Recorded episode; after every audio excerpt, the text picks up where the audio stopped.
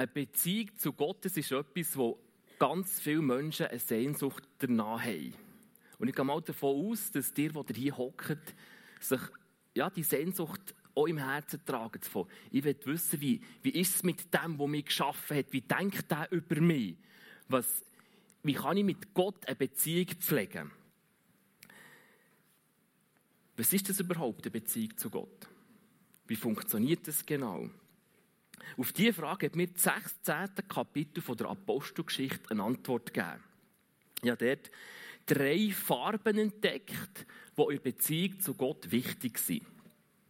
Es sind die drei Bereiche Stille, Gottesdienst und Praxis. Zur Stille gehört das persönliche Gebet, das Lesen und Forschen der Bibel, das Meditieren und das Suchen von der Ruhe in der Gegenwart von Gott. Zum Gottesdienst gehört das gemeinsame Unterwegssein, das zusammen loben, das zusammen singen, zusammen miteinander Gott erleben. Und zur Praxis vom Glauben, dort gehört dazu, dass sich der Glaube im Alltag muss bewähren muss. Dass das, was am Montag Morgen in meinem Leben passiert, Teil von meiner Beziehung zu Gott ist dass ich anderen so begegne, wie ich Jesus würde begegnen. Dass sich Charakterzüge von Jesus in meinem Leben immer mehr zur Ausprägung, dass die immer mehr zur Ausprägung kommen. Die drei Bereiche, die drei Farben der Beziehung zu Gott, die kommen in dem 16. Kapitel der Apostelgeschichte vor.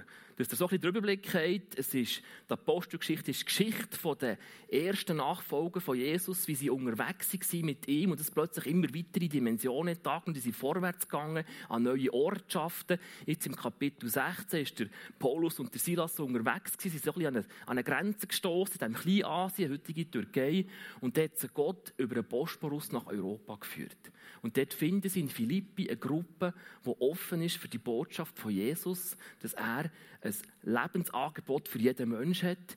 Die werden gläubig. Es entsteht eine Gruppe, wo Jesus Nachfolger sich regelmäßig treffen. Das ist so das 16. Kapitel.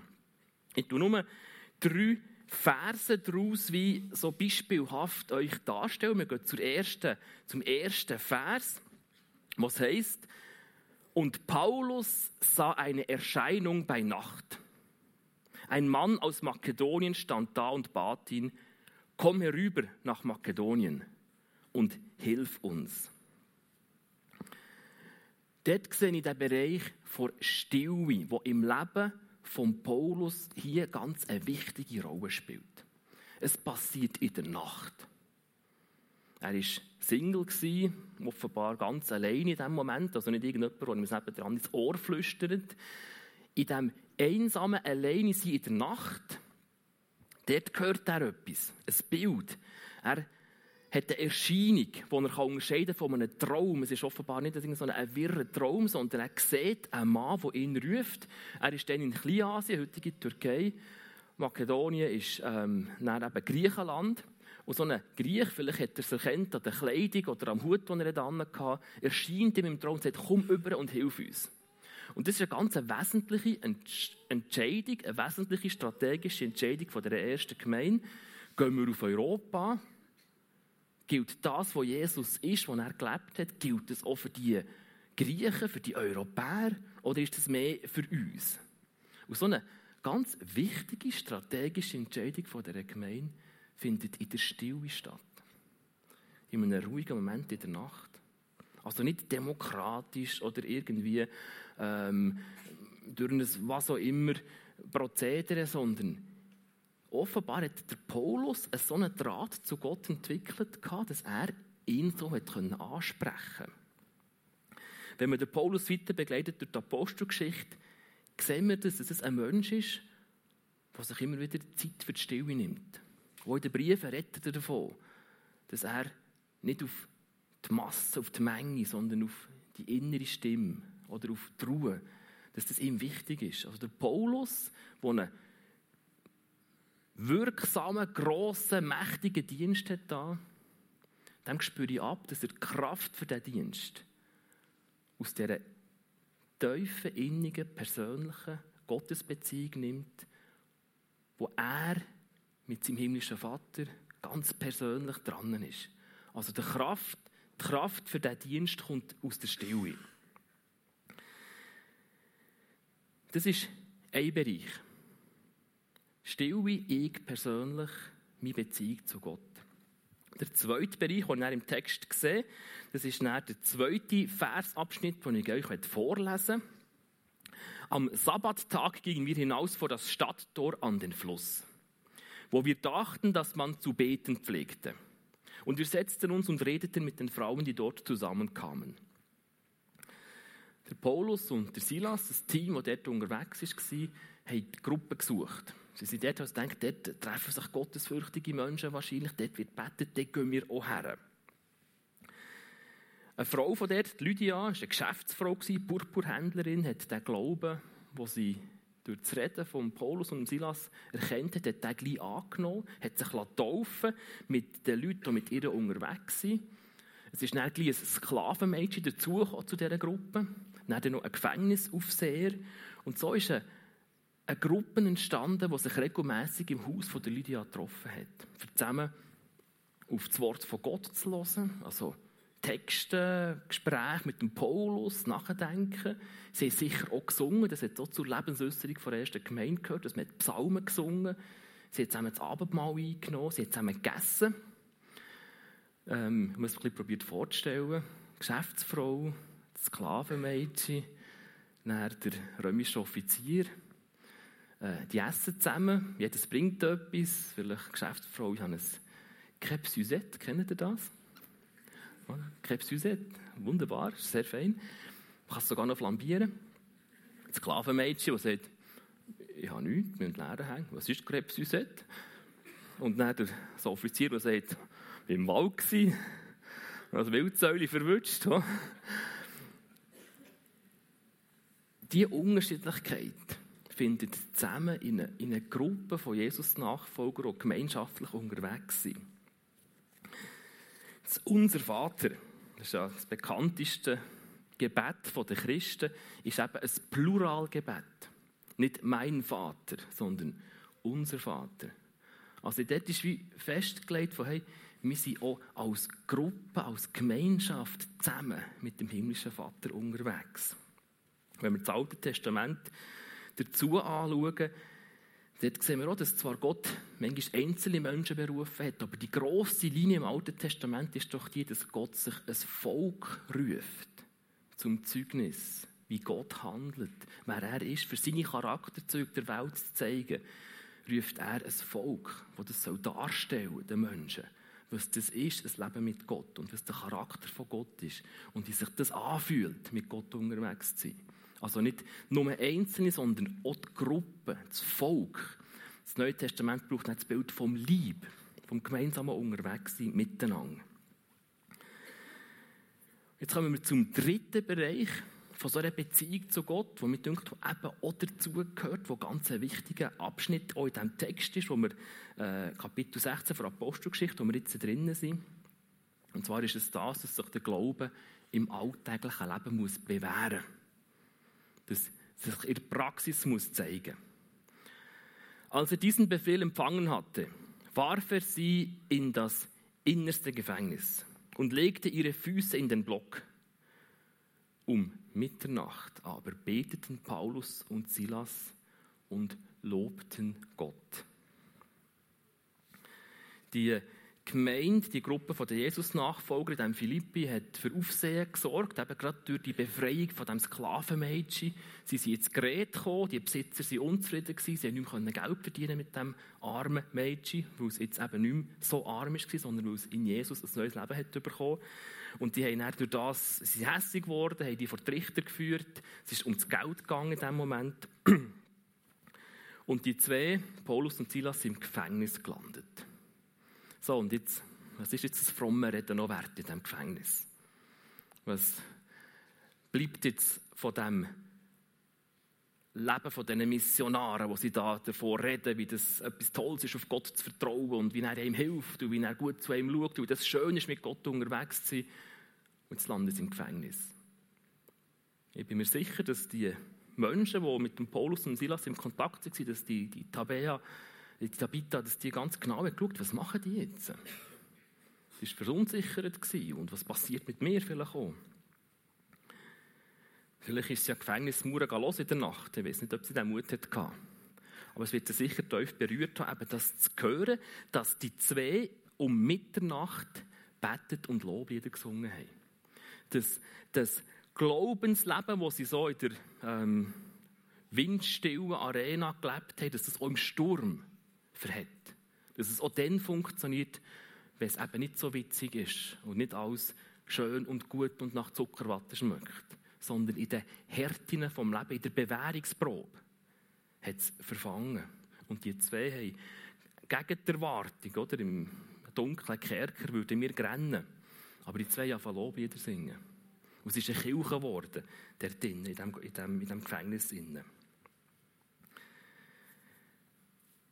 Dass die beiden auch schon ganz viel vom Charakter von Jesus übernommen haben. Das merkt man dem, was jetzt passiert. Also zur Glaubenspraxis gehört, dass sie den Charakter von Jesus anfangen übernehmen für mein Leben.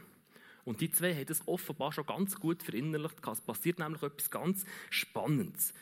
Also, es gibt, das eine ist so das Äußere, es gibt ein Wunder, ein Erdbeben, ähm, Türen gehen auf, die Ketten sind gesprengt, die zwei sind befreit und die Mitgefangenen auch. Und das ist das erste Wow-Wunder. Aber ich sehe auch noch etwas ganz Wichtiges, was darauf passiert, was eigentlich noch fast das eindrücklichere Wunder ist. Die Gefangenen sind plötzlich befreit und jetzt stellt sich die Hierarchie im Gefängnis auf den Kopf. Der römische Offizier war der Chef und hat die eingekerkert. Ganz klar, wer da zu sagen hat. Und plötzlich nach dem Erdbeben sind die Gefangenen befreit und der vorherige Chef verliert der Boden unter den Füßen. Es ist beschrieben im Text, dass er das Schwert nimmt und sich umbringen will. Und was passiert jetzt in diesem Moment? Der Abraham Lincoln, amerikanischer Präsident, hat mal einen Satz prägt, der heißt: Willst du den Charakter eines Menschen erkennen, so gib ihm Macht. In dem Moment hat der Paulus plötzlich die Macht gehabt. Und der Gefängniswärter hat sie verloren gehabt. Die Türen sind offen und die Ketten sind gesprengt. Und jetzt, wie reagiert der Paulus, wenn er die Macht überkommt? Wie viel von Jesus hat er verinnerlicht? Das ist der Moment, wo jetzt Stunde der Wahrheit ist. Und mich hat das enorm berührt. Und ich hoffe, dass es euch anspricht und irgendwie überkommt. Die Bewährung vom Glauben in diesem Moment hat sich in dem gezeigt, wo der Paulus dann ruft, halt, stopp, bring dich nicht um, wir sind alle noch hier. Er hätte anders reagieren können, er lachen und haha, jetzt bist du da. Jetzt sind wir, jetzt können wir davon, juhu, wir springen und der seinem Schicksal überlassen. Aber der Paulus hat so viel von Jesus in sich drin, dass er gesagt das liebet eure Feinde, wo Jesus verkündet und gelebt hat. Und das hat Jesus bis ans Kreuz vertreten, liebet eure Feinde. Dass das auch im Paulus gelebt hat. Und in dem Moment, wo sich die Machtverhältnisse gekehrt haben, ist es vorgekommen und gesagt, hey, bring dich nicht um. Ich habe eine bessere Botschaft. Es gibt eine zweite Chance. Und an Ort und Stelle kommt der Gefängnisaufseher zum Glauben an Jesus Christus. Er lebt eine Lebenswende, lässt sich taufen mit seiner ganzen Familie. Und dann eben kommt es dazu. Stoßt er auch zu dieser ersten Gemeinde mit seinem Wildsäule unter dem Arm und mit seinem römischen Verhalten und mit seinem ganzen äh, Offiziersein ist er auch Teil dieser Gruppe geworden. Das sind die drei Bereiche, wo mir dünkt, wo ganz entscheidend zu einer Beziehung von Gott dazugehören. Und jetzt möchten wir das, ihr seht hier an der Leinwand das Bild von diesen drei Farben. Vielleicht zuerst zu dem, es ist eine additive Farbmischung. Es gibt verschiedene, also zwei verschiedene Arten Farben zu mischen. Das im Malkasten, das ist subtraktiv, das gehen wir jetzt nicht darauf ein. Aber das Additiv ist, wenn Licht, farbiges Licht aufeinander trifft. Und das farbige Licht ist einfach ein Teil vom Farbspektrum, das hier gesendet wird. Und die Teile, wenn jetzt die verschiedenen Teile vom Farbspektrum, also wenn ihr jetzt zum Beispiel Regenbogen seht, das Licht wird gebrochen und teilt sich in die verschiedenen Farben auf. Und das Umgekehrte ist, wenn die verschiedenen Farben zusammenkommen, was passiert dann? Mit dieser Grafik ist das dargestellt, die drei Farben, das spezielle Grün, das Rot und das Blau, wenn das zusammenkommt, gibt es Weiß. Und wenn ihr es jetzt nicht ganz so glaubt, dann machen wir jetzt das Experiment. Dort, nämlich hier in diesem Raum sättige spezielle Scheinwerfer. Der Beat wird jetzt das genau zeigen. Wir haben hier oben vier so LED-Scheinwerfer. Jetzt kannst du sie mal auf blau stellen, zum Beispiel. Voilà, jetzt seht ihr bei diesen vier, die jetzt blau sind, jetzt leuchten die blauen LED, das sind so kleine Lämpchen. Und jetzt die einfach die andere Farbe, welche, dann, welche als nächstes näher kommt, vielleicht grün oder, oder kommt rot, genau. Jetzt, jetzt leuchten andere Lämpchen, habt ihr gesehen? Es sind nicht genau die gleichen, die leuchten, es leuchten nämlich die roten. Und jetzt schalten wir auf grün. Und es sind wieder andere Lämpchen, die grün leuchten. Und jetzt lassen wir mal alle, müssen wir einfach jetzt reinschauen, dass wir alle drei gemeinsam fahren. Habt ihr das gemerkt? Es ist nicht ganz perfekt, weil die Lampen nicht ganz perfekt sind, aber es ist doch so ein bisschen weiss geworden, oder? Wir machen es nochmal. Kannst du jetzt machen, Beat? Schön die Reihenfolge, einfach die einzelnen Farben. Dann müsst ihr gut schauen, was passiert, der weiße Eindruck, oder?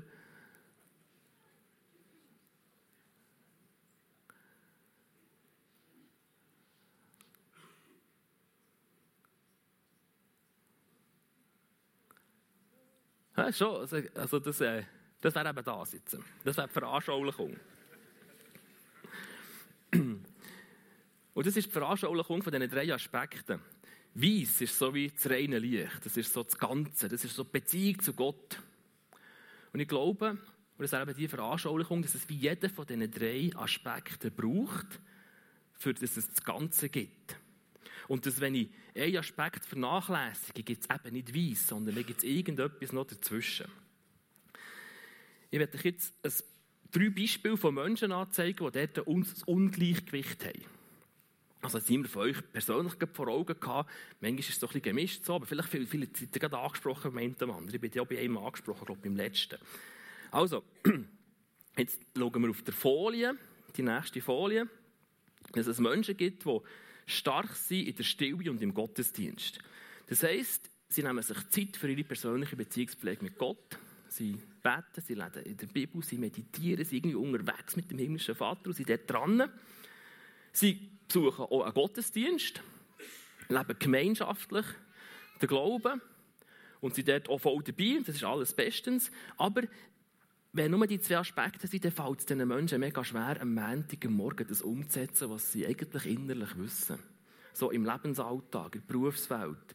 So ein bisschen, dann, wenn die Bewährung kommt, dort ist so ein bisschen plötzlich gar nicht mehr viel von dem vorhanden. Dann bleibt das Gläubigsein so ein, ein theoretisches Gläubigsein, das sich nicht im Alltag wirklich für die Nachbarn, für die Arbeitskollegen so, so spürbar äußert. Das zweite Beispiel ist Stille und Praxis. Das sind Menschen, die stark verwurzelt sind, ihre Beziehung persönlich mit Gott innen, aus der Bibel etwas nehmen können, beten und dort so wie, wie unterwegs sein mit Gott.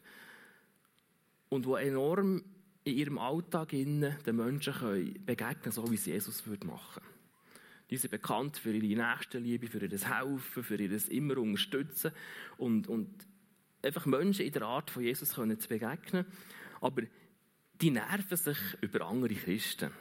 Die finden die irgendwie komisch.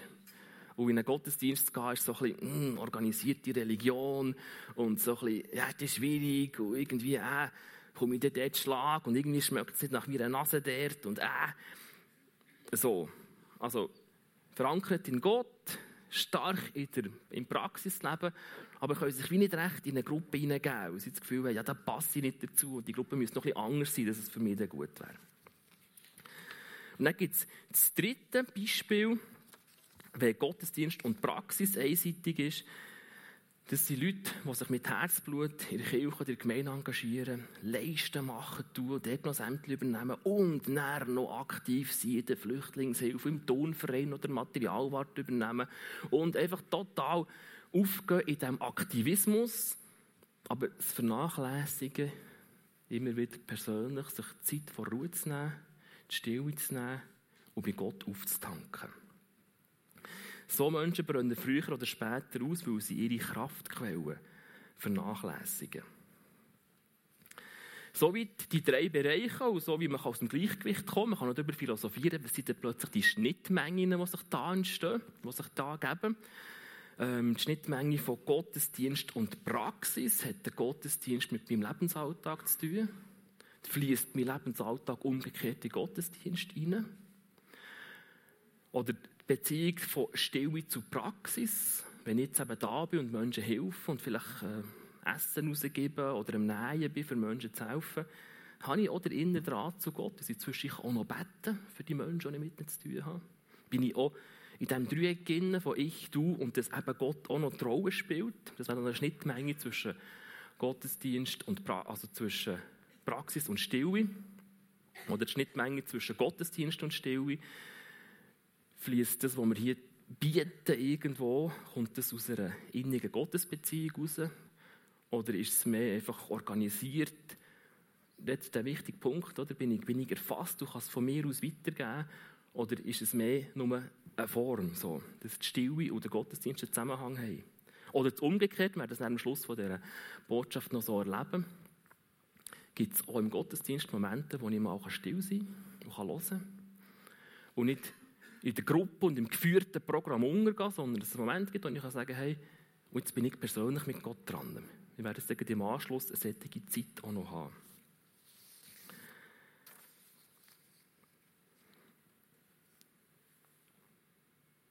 Am Schluss noch ein Gedanke zur Praxis vom Glauben. Der Bereich vom Alltag. Und jetzt kommt noch so ein bisschen äh, reformatorische Gedanken dazu. Wir sind am Reformationsjubiläumsjahr. Und Martin Luther wird zu Wort kommen. Es gibt äh, Bänder von seiner deutschen Schrift und dort schreibt in einem Vorwort folgenden Satz. Die Anfechtung, also Anfechtung ist noch so ein wichtiger Lutherbegriff, oder? Dass wenn ich eben der Glaube auf Prüfung gestellt wird, wenn ich Zweifel habe oder wenn ich Probleme habe oder wenn ich wieder Paulus und Silas in diesem Gefängnis hocke und denke, wo ist jetzt Gott? Also, die Anfechtung ist der Prüfstein, der dich nicht allein wissen und verstehen lehrt, sondern auch erfahren, wie recht, wie wahrhaftig, wie süß, wie lieblich, wie mächtig, wie tröstlich Gottes Wort sei. Weisheit über alle Weisheit. Wenn es also mal schwierig wird im Unterwegssein mit Jesus, wenn der Glaube geprüft wird und wir angefochten sind, dann ist das nicht etwas Letztes oder etwas Schlimmes. Nein, das gehört zur Praxis vom christlichen Glauben dazu, dass er sich im harten Wind vom Lebensalltag muss bewähren muss. Und erst in der Krise erleben wir dann, wie wahr, wie lieblich, wie mächtig und wie tröstlich die Zusagen und Verheißungen von Gott sind. Paulus und Silas haben es erlebt. Im feisteren Gefängnis Zmitz in der Nacht, zmitz in der Anfechtung, haben sie Loblieder gesungen. Sie haben auf Gott gehofft, weil ihnen buchstäblich keine andere Hoffnung mehr geblieben ist. Und sie haben erlebt, wie Gott eingegriffen und ihnen geholfen hat. Und das gilt auch für uns, für unsere Glaubenspraxis, für unser Unterwegssein mit Gott. Der Dreiklang von Gottesdienst, Unterstützung von anderen Christen, das zusammen unterwegs sein und auch wenn der andere vielleicht ein bisschen schwierig ist und mit einem Wildsäule kommt, dann hat man auch etwas zu sagen. Und die persönliche Stille, dass ich mich selber auf den Weg mache und unabhängig von den anderen mit Gott den Kontakt aufnehmen und Stille suchen. Und das, dass ich eben auch im Alltag im harten Wind, in der Anfechtung dranbleiben und nicht aufgeben und sagen, Jesus, jetzt brauche ich dich. Jetzt ist es nötig, dass du mir hilfst, wenn es dich gibt. Zeig dir jetzt mir. Dass die drei Sachen zusammen wie die Gottesbeziehung ausmachen. Dass das wie das ist, was Beziehung zu Gott wie ausgeglichen und lebendig gestaltet. Jetzt wollen wir den Moment machen, dass wir im Gottesdienst eine Zeit vor persönlicher Stille machen bitte Thomas Berger, dass er mit Musik äh, ein Instrumental spielt. Ich werde im Anfang von diesem Teil noch einen Bibeltext lesen, der gerade speziell für Menschen ist, die vielleicht in dieser Anfechtung stehen. Die vielleicht ein bisschen schwer haben, die vielleicht die Hoffnung verlieren wollen. Und dann gibt es einen Moment, wo man einfach hören, wo ihr dann herausgefordert seid, jetzt auch die persönliche Stille, die persönliche, den persönlichen Draht mit Gott zu leben.